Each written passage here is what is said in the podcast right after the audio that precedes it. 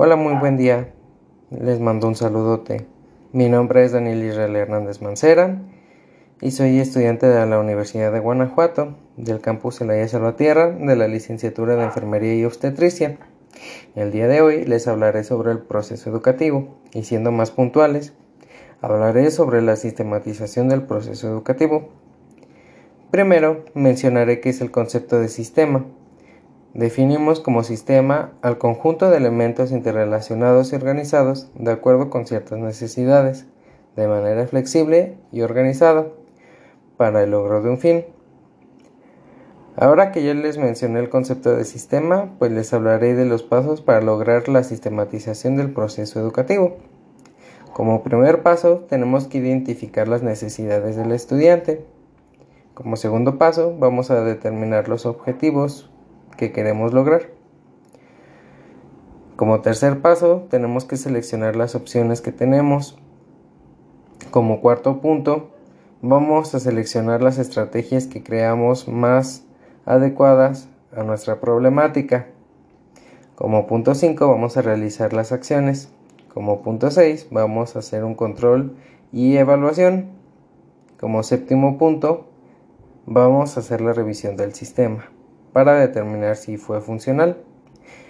Para decírselos más detalladamente necesito primero darles una introducción a cómo fue que se implementó una sistematización en el proceso educativo. Pues bien, todo inició en 1960 con Walter Dick, quien presentó el primer esquema de sistematización del acto educativo su esquema se compone de ocho pasos, los cuales son fundamentales para lograr el cumplimiento del proceso educativo. Y ahorita les voy a mencionar esos ocho puntos. Como primer punto tenemos el análisis del contexto. Aquí el maestro debe de identificar cualquier obstáculo para que el alumno logre el aprendizaje esperado. Entre estos obstáculos entran los personales, familiares y ambientales. Un ejemplo sería que el maestro identificara que el alumno necesita repasar un tema para que éste quede claro. Por ejemplo, un alumno con problemas de aprendizaje no aprenderá al mismo nivel y al mismo tiempo que un compañero que sí tenga un desarrollo más fácil. Puede variar el tiempo y puede variar las estrategias para que este alumno pueda estar en el mismo tiempo y no se quede rezagado. Como segundo punto, sigue la formación de objetivos. En este punto el maestro tiene que plantear qué metas espera alcanzar. Un ejemplo sería ponerse como meta que un grupo de estudiantes aprendan ciertos temas en un determinado tiempo. Claro está ya considerando la problemática de cada estudiante y a partir de aquí se puede implementar los objetivos. Como tercer punto se da la determinación de tareas. Aquí el maestro tendrá que determinar qué objetivos son más fáciles de lograr y que sean alcanzables. Como ejemplo, sería un maestro determine ver un tema más extenso en un tiempo más largo a que se vea un tema más extenso pero en un tiempo más corto y queden dudas. Luego, como cuarto punto, es seleccionar estrategias. Esto se refiere a que el maestro tiene que determinar qué estrategia usará para que él o los alumnos puedan aprender mejor un tema y se vuelva más fácil. Un ejemplo para este caso sería la implementación de una didáctica que haga partícipes a todos los integrantes del grupo y puedan ser respondidas todas sus dudas. Como quinto punto, es la elaboración de instrumentos de evaluación.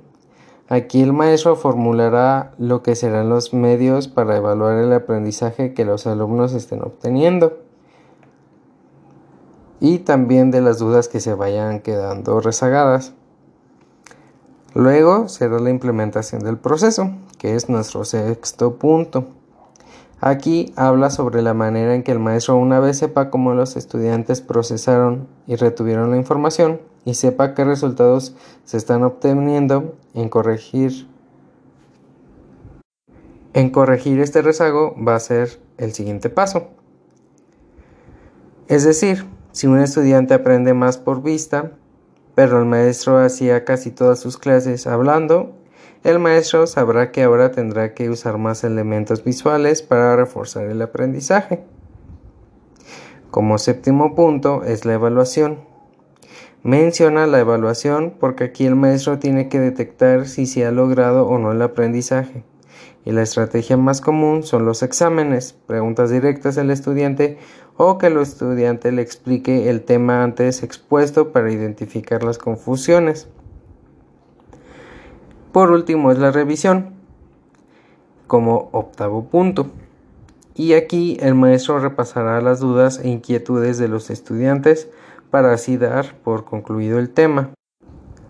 Ahora bien, y por último, les quiero hablar acerca de los pasos generales de la sistematización del proceso educativo. Es el análisis del contexto y aquí se da el análisis del grupo, como ya lo había mencionado, de cada integrante, el análisis de la estructura escolar, cómo está estructurada la escuela y su programa educativo. Luego sigue la formulación de objetivos. Aquí es el objetivo general y el objetivo específico. El general puede ser de hasta dónde quiere llevar el maestro al grupo y el objetivo específico es lograr la eliminación de ciertos conflictos o problemas de aprendizaje. Luego el siguiente punto sería la determinación de tareas. Aquí el maestro va a elegir las tareas y la organización de, de tales. Es importante aquí mencionar que las tareas deben de ser didácticas, tienen que ser llamativas, tienen que ser cortas y no tienen que saturar al estudiante. El siguiente punto son la selección de estrategias. Aquí se va a seleccionar los métodos, se va a establecer el rito y la selección y preparación de medios, o sea, las didácticas a emplear. El siguiente punto, la elaboración de instrumentos de evaluación que es prueba diagnóstico en el grupo, la aptitud del proceso que se ha logrado y la obtención de datos de los objetivos, o sea, si se han logrado o si aún quedan pendientes. Como penúltimo punto es la implementación del proceso. Aquí es la prueba del proceso planeado, la administración de prueba diagnóstica y la realización de acto docente. Y como último punto es la evaluación, que es la evaluación del proceso y la evaluación del resultado.